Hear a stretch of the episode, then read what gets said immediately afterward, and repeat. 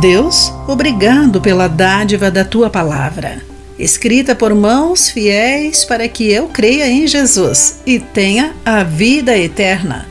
Olá, querido amigo do Pão Diário, muito bem-vindo à nossa mensagem de esperança e encorajamento do dia. Hoje lerei o texto de John Blaze com o título A Razão para Escrever. Saímos do acampamento cantando o Senhor é minha torre alta, em 7 de setembro de 1943. Et Hillison escreveu essas palavras num cartão postal e jogou-o de um trem. Essas foram as suas últimas palavras registradas. Ela foi assassinada em Auschwitz em 30 de novembro do mesmo ano. Seus diários sobre as experiências no campo de concentração foram traduzidos e publicados.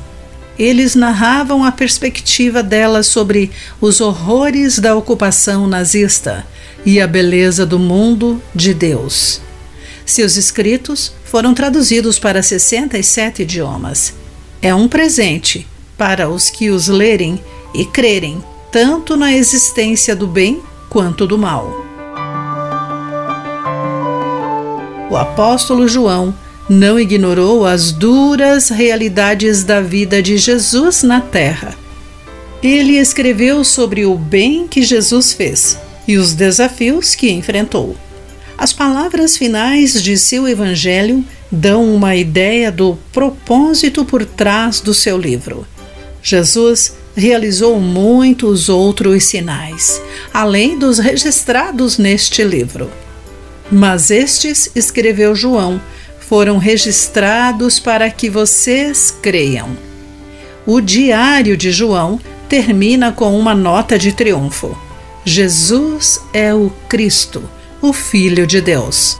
Tais palavras nos dão a oportunidade de crermos e termos vida em seu nome. Os evangelhos são relatos diários do amor de Deus por nós são palavras para ler, crer e compartilhar, que nos conduzem à vida que é Cristo. Querido amigo, você já pensou nos evangelhos como sendo diários? Eles os conduzem à essência de Cristo? Pense sobre isso.